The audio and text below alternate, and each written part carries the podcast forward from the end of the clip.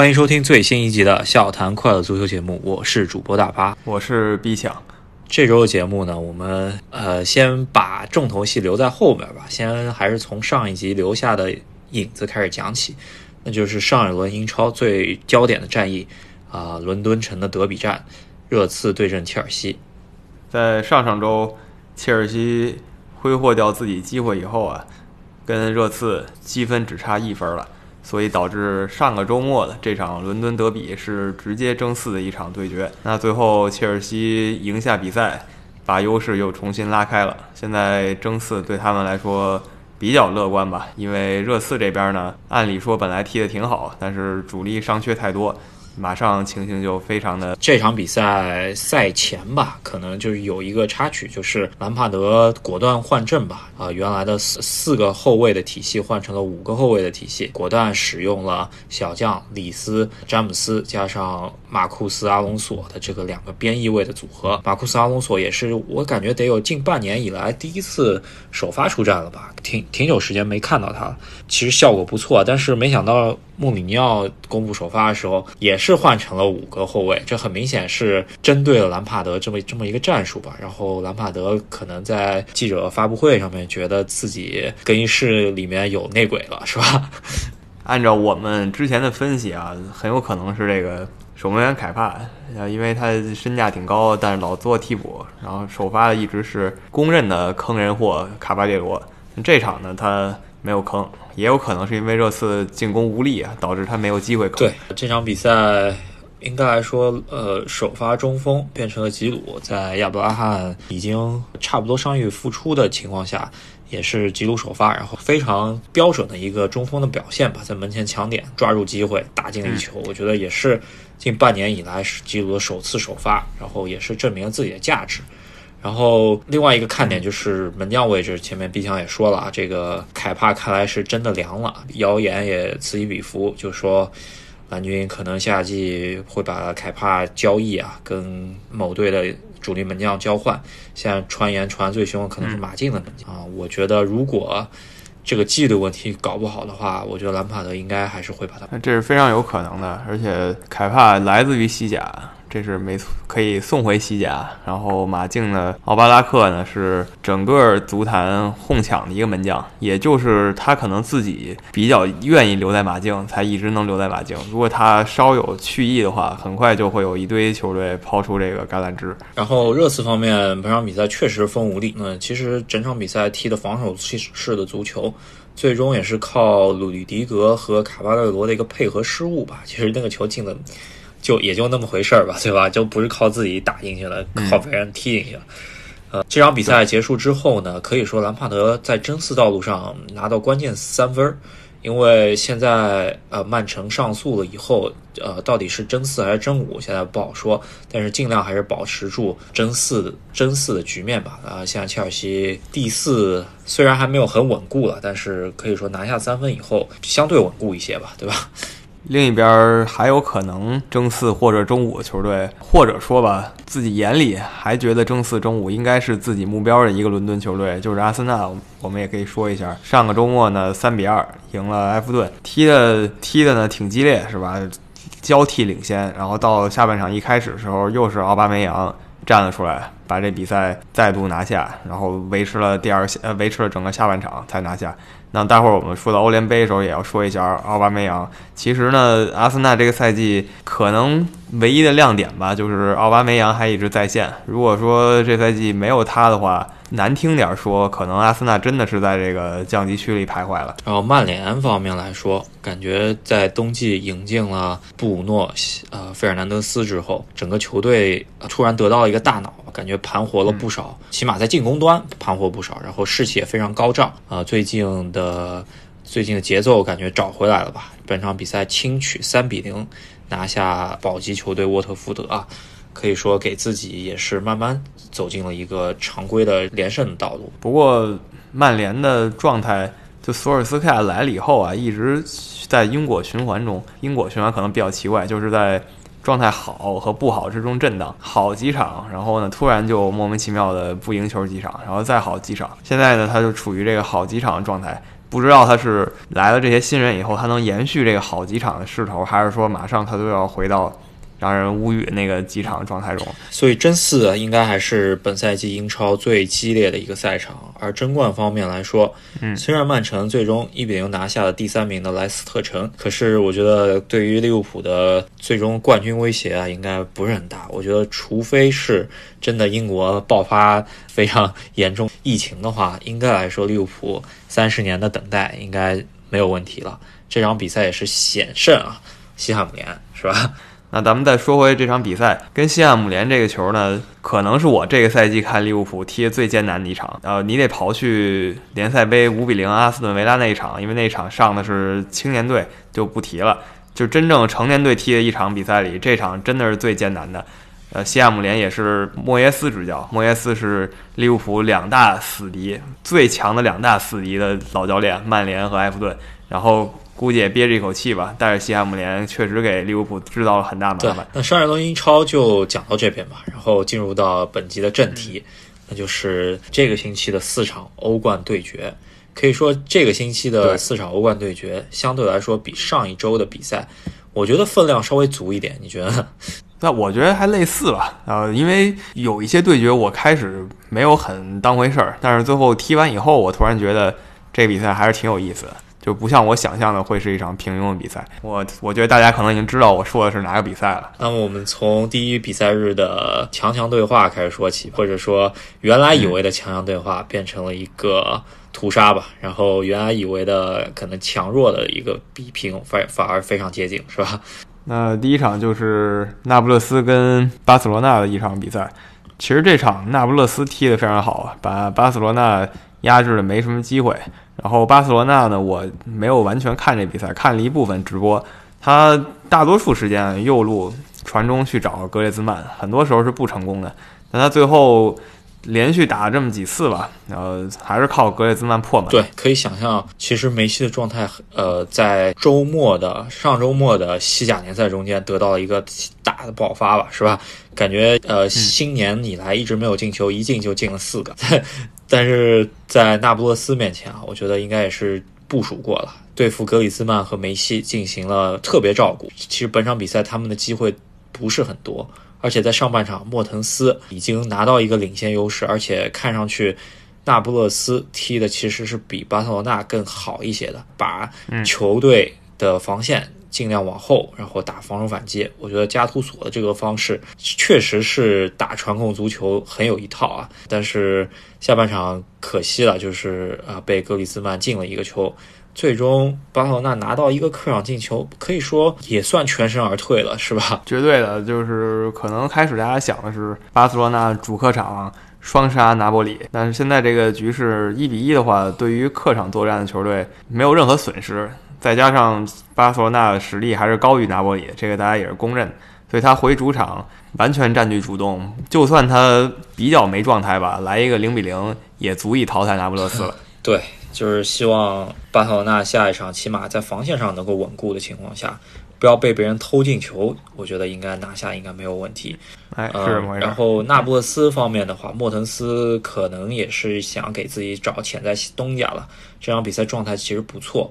然后合同在半年以后就要到期了，那就是可能很有可能自由转会就走了，会不会去到英格兰赛场，或者说是之前一直有传中超球球队来找，但是这个就不得而知了。但这个状态啊，在巴塞罗那面前那个球进的还是很稳定的。他也凭借这几个球吧，最近的几个进球也是超过马拉多纳在那不勒斯留下的进球记录了。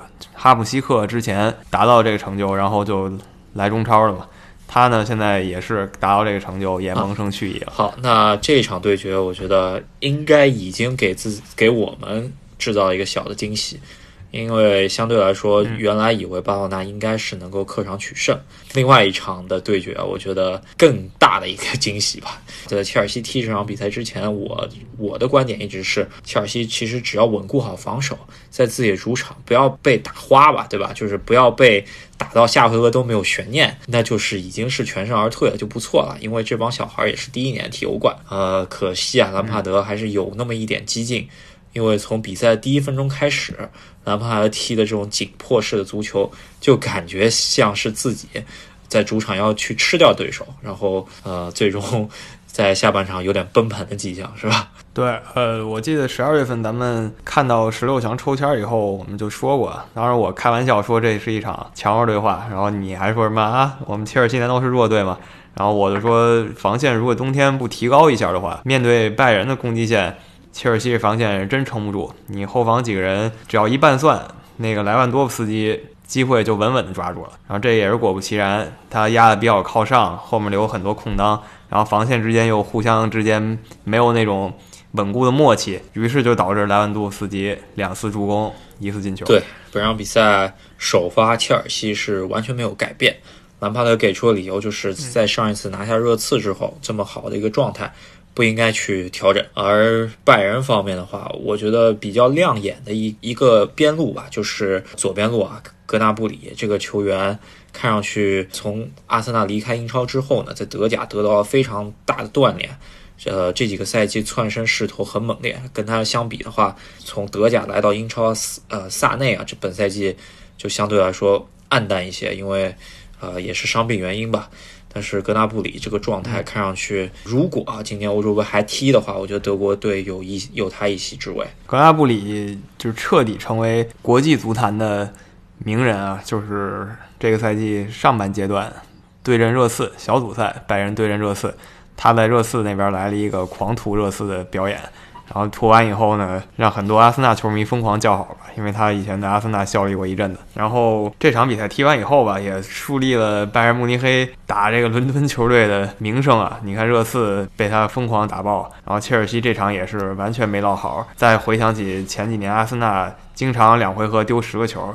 那非常期待什么水晶宫啊、查尔顿未来可能跟拜仁慕尼黑交到手，西汉姆联这些。然后另呃，另外在这条边路上，这个边后卫也是让人眼前一亮吧。据说是从青训带上来的小将啊，这个小将的故事应该是呃加纳的难民啊，从利比里亚最呃作为难民进入到了加拿大，然后从加拿大的足球体系里面最终被拜仁挖到，今年也是零零后啊，非常年轻，然后。可以想象到，他们所在的左路啊，给阿兹皮利奎达、里斯詹姆斯造成了非常大的困难。然后阿兹皮利奎达也是非常狼狈啊，这场比赛在第一个进球的时候滑倒了，然后克里斯滕森补他这边也是肯定是。越补越漏是吧？然后在这一边基本上是被莱万、格纳布里打穿啊。切尔西本场应该是我赛后看了一下，呃，新闻报道啊，应该是切尔西在主场输过最大比分的一个欧战了。对于兰帕德来说吧，作为球员的时候对阵拜仁的战绩其实不俗。我记得早些年间欧冠的时候还进过一个绝杀球。呃，切尔西所拿的那个欧冠也是在安联球场拿的，对阵拜仁是吧？呃，可惜啊，作为主教练的这第一次碰着拜仁，这个有点惨淡。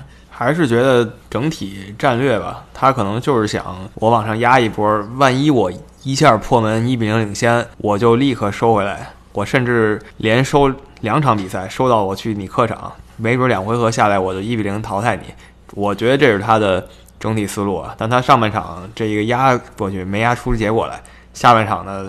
被别人一反扑，这个两回合比赛不用想了。第一回合主场零比三的话，下一回合难道你下一回合去拜仁慕尼黑那来一个三比零吗？我觉得非常困难。我觉得兰帕德这个压出去的这个想法肯定很好，但是我觉得压出去，至于要压六十分钟这么出出去的打法，我觉得这对于切尔西现在的防线或者中场线来说都不太可能，特别是在坎特没有在的时候，是吧？在坎特在的时候，其实已经漏的不行了。我觉得兰帕德下一场应该还是篱笆扎紧，也别想着能够去反超吧，或者说是能够创造奇迹，应该是尽量少丢球，让这帮年轻球员体验得到对方客场难踢的这么一个氛围，然后怎么去打一个逆风球吧。能够不丢球，我觉得下一场就算。就算是一个历练。本场比赛首发左边卫阿隆索在最后吃到一张红牌，应该是有报复行为吧？我觉得在上一场其实状态非常好，下一场踢不了也是非常可惜。那我觉得这场的话，切尔西应该在从本赛季的欧冠基本上走远了。那接下来就看足总杯和联赛的赛场能不能让蓝军有一定惊喜吧。但是兰帕德的教练生涯，我个人还是没有那么的看好。我觉得他的教练的理念啊，有点太过于完美，没有那种务实的想法，跟他的师傅穆里尼奥就差了那么一点。如果说他能够改变的话，还有希望。那如果只是这样子一味的追求他想要的这么非常理想化的这么一个状态，还是除非又有大老板注入资金吧。这现在这套阵容，他如果还是这样打的话，基本上是没有什么希望。对你刚才说穆里尼奥和他的区别，我就突然想到，穆里尼奥虽然大家都说他是狂人，经常这个口出狂言，说一些让人哇，就是想仰天长啸的那种大话，但是我仔细一想，他刚来到切尔西的时候，也是先从一个联赛杯争起来的，他没有说我到切尔西。老子就是要拿这欧冠，他也没这么说，他可能心里是这么想的，但他实际去做的呢，第一步就是去争一个联赛杯，然后才是英超联赛。就我觉得他这个思路才是这些新教练应该去学习的。而像他这种在比较年轻的时候拿能拿到欧冠啊，这个算是极少数的。我觉得大多数教练还是应该从这个小的杯赛开始拿，尤其英格兰你有两个杯赛，这更是一个锻炼自己整个球队的温床啊。你如果一开始就说我就要欧冠冠军。呃，目标定的太高了。本赛季的德甲联赛吧，拜仁其实所要耗费的精力比以往的赛季，在这个阶段来说，应该是会给给他的压力会更大吧。因为拜仁本呃现在在德甲也只领先一分，后面虎视眈眈的是吧？所以说，我觉得下一回合拜仁会在主场应该不会。派出全力去出战，跟类似的情况就有点像今天踢欧联杯的狼队，是吧？虽然不是一个级别的表现，但是我觉得如果说拜仁不是全力出战的话，呃，切尔西下一场比赛还是有一点希望给自己保一个颜面，但是彻底不就是创造奇迹啊？我觉得是不太可能。这支切尔西没有这个能力。至于拜仁这赛季联赛竞争很激烈，我反倒觉得吧。这个是可以促进他们在欧冠里表现更好，因为过去几年二月底三月初的时候，我们一看德甲积分榜，拜仁这基本已经夺冠了，他夺基本有这个夺冠的势头呢，他就有些松懈，对吧？你在联赛里每周这么踢，踢的呢都很放松，欧冠突然一个来了一个其他国家的冠军球队或者亚军球队跟你急赤白脸踢一场，然后你神经可能紧张不起来，哎，就被淘汰了。那这个赛季呢，德甲他首先不能放松，就每周还是有这么要紧张一下的时间的。然后你再拿到欧冠上，我觉得他们队的状态就能踢出来，所以我还是挺看好这赛季拜仁走得更远一点。肯定比前两赛季要强。不好的消息吧，莱万在踢完这场比赛之后啊，可以说在场上状态非常好，场下呢下去之后检查出现了比还算比较严重的伤病吧，可能需要缺阵四周左右。那第二回合是肯定赶不上。对于拜仁来说，应该损失一个非常强有力的一个前场的一个能量吧。第二比赛日的两场比赛，我们也说一下吧。我觉得这两场比赛相对来说。更激烈一些吧。本来想着是呃，第二回合有一场会有一场激烈的对抗，这也是我觉得八场十六强对战里头本来最火星撞地球的一个对抗，那就是皇马对阵曼城。可是呃，尤文图斯深深把 就是呃可能是呃现场球迷的氛围搞到了最高顶最高点了，是吧？先说一下尤文图斯这比赛吧。上一期呢，我们。对这周的一些比赛做了一些简单预测，就是觉得吧，尤文图斯拿下里昂，这是板上钉钉的事儿。然后当时我甚至还说，这比赛如果结果是个零比零，尤文图斯就已经可以说这场踢得很失败了。即使零比零对他们来说没有任何损失，但已经可以说是一场失败的比赛。但没想到啊，这场他居然在里昂的地盘上一比零输掉了比赛。当然，很多尤文球迷不服，说这裁判问题非常多，裁判明显偏向里昂。然后我们呢也回去看了这个录像，没看直播，因为直播的时候在看曼城跟皇马的，回去也看了集锦和录像，确实这个裁判很偏向里昂，尤文图斯有点被坑了的感觉。但是呢，在这个实力差距下啊，尤文图斯呢就应该靠运动战就能把里昂打花，这才是大家对尤文图斯这个球队的期待。那如果说他靠运动战拿不下里昂，就得靠裁判判点球啊等等才能拿下里昂的话，这个尤文图斯。这套阵容或者说这两天他本身状态就有问题。我是两个观点啊，首先里昂的。头号球星德佩在踢欧冠之前已经赛季报销了。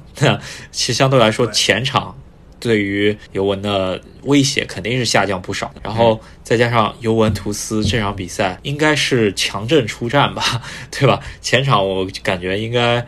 呃，没有任何伤兵的情况下，C 罗、迪巴拉、瓜德拉多出战之后，这三个球员居然打出打出了一个九十分钟零射正的这个成绩啊，这让人匪夷所思。在一方面体体现了里昂的防线做得很稳固，另外一方面其实是尤文图斯从中场到前场之这些球员配合的非常差。然后赛后啊，这个背锅的萨里，其实我觉得他这个锅背的也没无话可说吧，对吧？但是他有点甩锅的意思。他说我训练的时候练得很好，大家转移的很快，然后出球频率非常快。到比赛的时候，大家突然就不会踢了，跟他的执教理念非常不一样。我记得萨里在执教切尔西的时候。也说出过类似的言语吧。在这之后，虽然是挺到赛季结束，但是那个赛季虽然赢得一个冠军啊，但是他他也走了。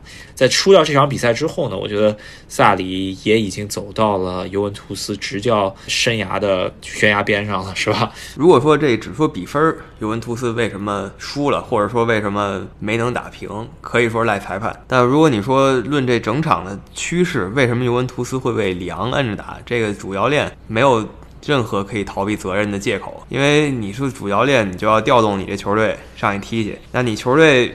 没按照你战术，你设计战术执行啊！你愣是没看出来，你不赶紧调整是吧？你也不赶紧骂你这些球员，你也不怎么样，你不去改变这球队状态，就让这个九十分钟这么过去了。我觉得这个责任他没有没有地方可以逃避，这就是他的责任啊！最后他上他亲儿子伊瓜因也没法救赎他。对，然后里昂方面啊，我觉得这场比赛一比零拿下之后，应该是爆了这八场比赛最大的一个冷门。吧，我看结束之后，全场球迷非常疯狂，然后呃，自己的那个洛佩斯门将啊，也是仰天长啸，这个画面也是让人留下印象深刻。相对来说吧，尤文如果到主场不能够进球的话，尤文就会被淘汰。如果被别人进一个球的话，尤文必须进三个球。我觉得，嗯，有那么一点，有那么一点困难，但是也不是说做不到吧，也没说到绝境吧，起码比切尔西的处境好一点。我觉得，对，呃，就是如果尤文回到主场啊，就是所有球星拿出自己该有的水平，把这个只有三分之二主力里昂打个三比零，这都不是问题。但如果你还是这样。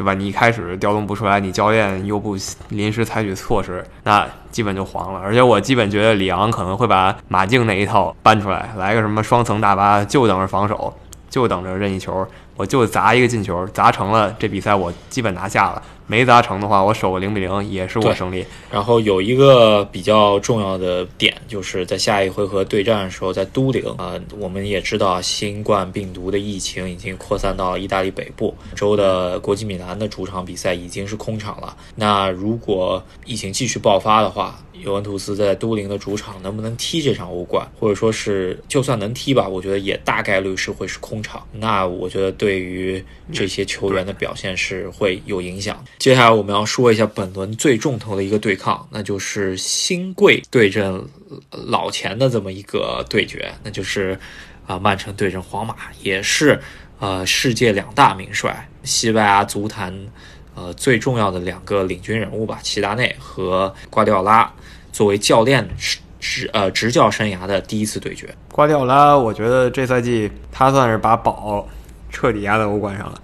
一个是因为联赛没戏了，还一个就是众所周知，曼城有可能连续两个赛季他踢不了欧冠，那他就只能全力以赴就争这赛季欧冠。所以你就发现瓜迪奥拉这次也终于是把结果摆在他的漂亮足球之前了。他一上来呢，踢的就比较功利。啊，这个在平时曼城比赛里是很难看到的。呃，首发出来之后呢，就看到啊，伯纳德·席尔瓦放在了正印中锋的位置上，呵 这个应该也非常明显的表示，我基本上也就是游走打反击，不会跟你在前场去呃去过多的纠缠，可能收回来，然后呃尽量多多打那种出其不意的反击。热苏斯本场比赛的状态，我觉得比起之前的状态，应该是呃往上走了不少。不管从过人方面也好啊，或者说从他的弱项吧，把握机会能力来说，都有很显著的提高。而作为以往中锋的第一人选，阿圭罗这场比赛最终没有上场，可以看到瓜迪奥拉在他更想踢功利足球的情况下。应该是有自己的 Plan B，所以说两边确实都做足了准备。呃，这比赛转折点呢，我觉得瓜迪奥拉不得不重新改变战术，还是在于他最倚仗的中后卫拉波尔特又不得不下场了。那不得不下场以后呢，他就又得把他屡试都让他不爽，真的让他不爽那个办法再记出来，就是把费尔南迪尼奥派上来，又得逼着费尔南迪尼奥踢中后卫搭档奥塔门迪。然后这个打出来以后呢，马上就坑了。于是皇马就抓住这个后卫之间的不呃不协调或者说拌蒜，来了个一比零。这个进球应该是本场比赛被皇马球迷黑得很厉害的维尼修斯啊，少见的高光，然后非常冷静的抢下这个球之后，往中路送给了伊斯科。伊斯科其实这个球难度不大。打进打进这么一个球，本来想着剧情应该是皇马会小胜，或者说是继续扩大领先比分的。可是曼城在这个时候出现，呃，在这呃改变了自己场上的局面吧。那就是我觉得，呃，就是热苏斯这个球员闪光了。呃，我觉得在闪光之前啊，就瓜迪奥拉把这个斯特林派上来以后，把这个局面给扭转了。他上来以后呢？感觉这个曼城的思路也就变了，然后果然进球也就开始出现，斯特林也是造了个点球，再加上你刚刚说热苏斯闪光，还有这德布劳内是吧？他确实神级表现。德布劳内这场比赛可能上半场的表现没有达到神级吧，下半场的表现真的是属于到到达了改变场上局面的非常关键人物了。嗯，可以想象到在曼城拿到那个点球，他。愿意上去罚，因为本赛季曼城的点球罚丢了，阿圭罗、金多安都罚丢过，是吧？这个德布劳内之前也有罚丢过，敢站上去，作为我觉得在他的职业生涯也是一个很重要的一个片段吧，就是站上这个这次点球点，帮助曼城最终在客场拿到两个客场进球，赢下比赛。可以说在两两回合的比赛中间已经拿到了晋级的优势了。对，然后德布劳内也是一个点球，还有一个。门前非常漂亮的助攻啊！助攻热苏斯羞辱了他的老队友库尔图瓦了，也算报了他之间的一个私怨。可能给大家不知道的说一下，就是多年以前吧，这个库尔图瓦给德布劳内戴过绿帽子，就这么个事儿。呃，然后在切尔西德布劳内走了之后，比利时国家队也经常有爆出来过，德布劳内和库尔图瓦有过不和吧，可以说是陈年旧事了。但是两个人之间应该没有太多感情，然后德布劳内一蹴而就。我觉得这场比赛二比一的比分，在最后还出现了一个比较戏剧化的事件呢，就是热苏斯抢抢下后场断球之后过了瓦拉内，然后拉莫斯不得不轻轻碰一下热苏斯，最终倒地，拿到在皇马生涯的第二十七张红牌吧。这个 这个事情，好多皇马球迷甚至觉得这个动作非常小，不至于构成红牌。你怎么看呢？我觉得。是红牌没问题啊，因为为什么动作小不小是一回事儿，如果他不来这一下就打进去了，马上可能就三比一了。所以就因为我这个机会在这摆着，所以他把他绊一大跟头，这是个红牌。对，呃，本场比赛呢，我觉得皇马主力中卫就是拿红牌之后呢，基本上下一场比赛替补中卫需要跟瓦拉内搭档，相对来说能够逆转的可能性又变小了。但是当然了，曼城必须在自己的主场踢得不错。才能够赢下皇马，毕竟齐达内有他的齐玄宗这一套，是吧？呃，说句实在的，皇马是替补后卫，曼城其实也是替补后卫，是吧核心后卫呢也是下去了。下去以后，像什么边卫啊这些人，他们沃克、奥塔门迪啊、费尔南迪尼奥，他们就之间就开始配合不流畅，就开始出 bug，然后就被人抓住机会。所以我下一场我看好比分啊，我最看好是皇马客场一比零拿下。但是最终还是因为客场进球，曼城晋级了。这是我对目前这两个球队踢完第一场，然后加上人员损耗以后，我的一个小小的预测。好，那欧冠方面啊，我觉得这八场比赛应该是非常激烈吧，也没到达呃，首回合比赛也没到达那种史诗级的那种剧情，主要还是我觉得欧冠一切悬念都留在了第二场比赛，所有逆转好戏也好啊，史诗级的奇迹也好啊，都是第二场比赛。其实第一回合比赛大家都有点小试牛刀，有点看看菜下碟吧。这第二回合才是真正的对决。那下周开始我们可以看一下第二回合比赛。那欧冠说完了以后，说一下刚刚结束本轮的欧联杯。那欧欧冠是十六进八，欧联杯这边呢是三十二进十六，他要多赶一轮，所以欧联杯呢就踢的比赛稍微多一点。上周所有队踢完第一回合，这一周就所有队来踢第二回合了。那很多我们关注的强队也都在里面，刚才可能已经提到他们了。先说一个曼联吧，曼联在联赛里踢得不错，然后把这个状态延续到了欧联杯里。然后打的是比利时目前的领头羊布鲁日，然后五比零啊。比较重要一点吧，这个伊哈洛进球了，还首发进球。呃，空降曼彻斯特老特拉福德是吧？然后中超对于曼彻斯特联队的这么一个扶贫，可以 想象到应该是也是人生赢家了。这对对于自己小时候最喜欢的球队，然后帮助进球之后，然后脱去了上衣，呃，纪念了刚刚去世的姐姐啊、希望伊哈洛能够在、呃英超或者欧洲的赛场能够再多闪光一下。吧，这样申花可以卖个好价钱。没错，对，另一个吧，英超球队狼队，上期我们已经说过了，面对吴磊的西班牙人，狼队在主场四比零以后呢，基本没有悬念了，所以他到客场半主力出战。西班牙人呢，面对狼队半主力，在主场就没太丢人嘛，一个球员打呃一个球员猫的戏法，然后大家也你来我往踢一踢，总的比分也不会改变了。就是西班牙人捡回一点颜面，然后可以说站着被淘汰吧，没有太丢人。另外一个球队啊、可以说是非常令人沮丧的这么一个球队吧，令自己球球迷沮丧的这么一个球队，就是阿森纳在主场居然翻车了，而且翻车的这个剧情让人非常不能接受。那就是在自己的主场，呃，首先被人进了一个球，拖进了加时赛。然后自己当家主力中锋奥巴梅扬，你刚刚也说了，这个赛季一直力挽狂澜的奥巴梅扬进了一个，而且非常技惊四座的侧勾。进完之后呢，一百十五分钟，大家以为，哎，这个时候虽然赢得非常艰难吧，但也算赢下来了，而且还是欧联杯，也说得过去吧，对吧？没想到一百十八分钟，人家一个前场定位球，门将都冲出来的情况下。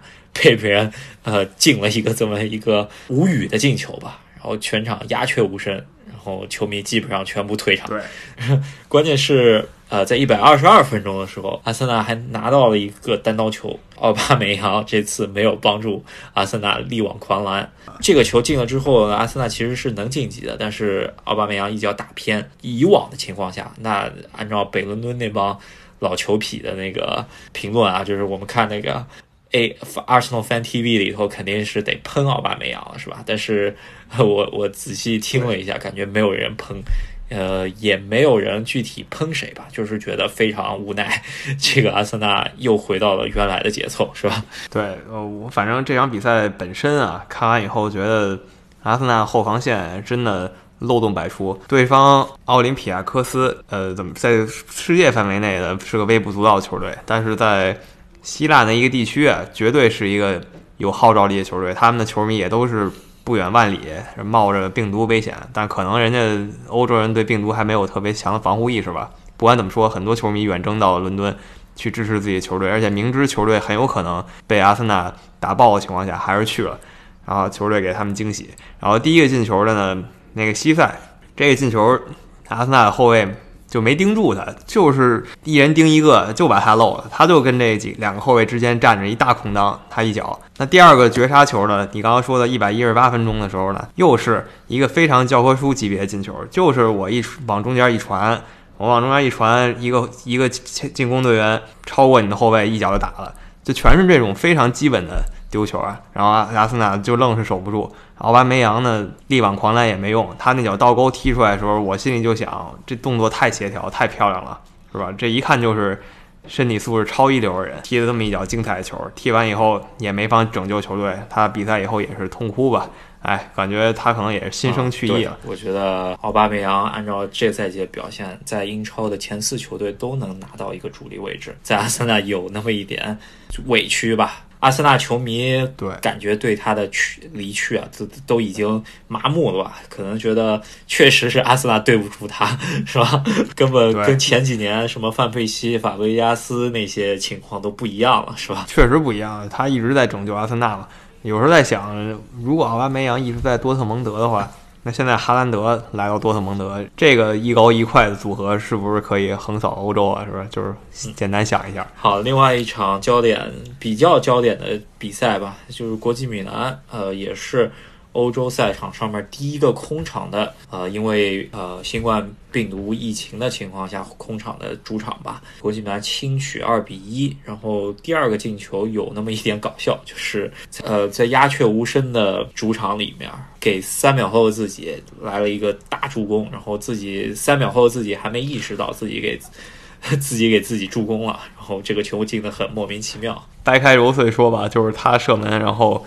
守门员扑了一下，就扑出来以后砸他脑袋上了。可以想，在空场的情况下，有两记非常响亮的声音，然后这球进了。没错啊，另外还得说一下这空场，就没有这个几万球迷山呼海啸，这足球场吧，真太不一样了。你可以听到这些球员在场上嚷嚷，在场上什么击掌庆祝啊，然后在场上骂街，都听得很清楚。就算是国际米兰这种顶级豪门，没有这些球迷助威啊，你远远看过去，就像星期天。大家在一个野球场里快乐足球的感觉。希望这个病毒在欧洲范围内能够得到抑制。现在也只是啊，意大利北部啊爆发的非常严重，而欧洲国家基本上也都沦陷了。呃，不管怎么样都有案例了。希望欧洲的政府啊能够对此做到警示吧，起码尽量还是少有这种聚众的行为吧。我觉得欧冠甚至下下下一回合能不能？继续开踢啊，这个都需要值得商榷了。对，没错，我觉得这么一看，还是防控啊，咱们国家做的已经挺不错了。虽然说问题也出了不少哈，但是这么一比，突然感觉好像也不是很差，是吧？当然，我们不能老跟差的比了，还是做好自己吧。呃，欧联杯还想说一个，就是格拉斯哥流浪者在这个吉拉德带领下，上一场完成大逆转，然后这场乘胜追击，终于又挺进欧联杯十六强了。对于流浪者来说，这个是。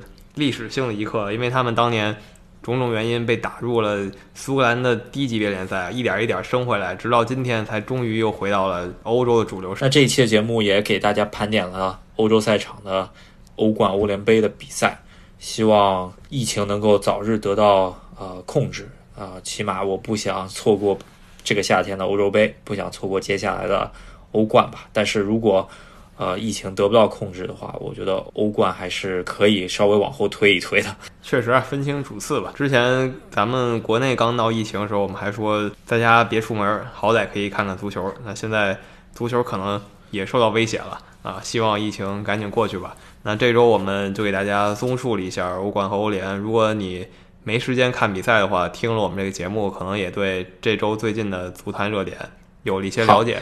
那我们下期再见。下期再见。那么这一期的笑谈快乐足球节目就和大家聊到这里，感谢大家的收听。喜欢我们的节目的朋友呢，希望你能给我们点一个赞，或者在我们的节目下面留言和我们一起互动。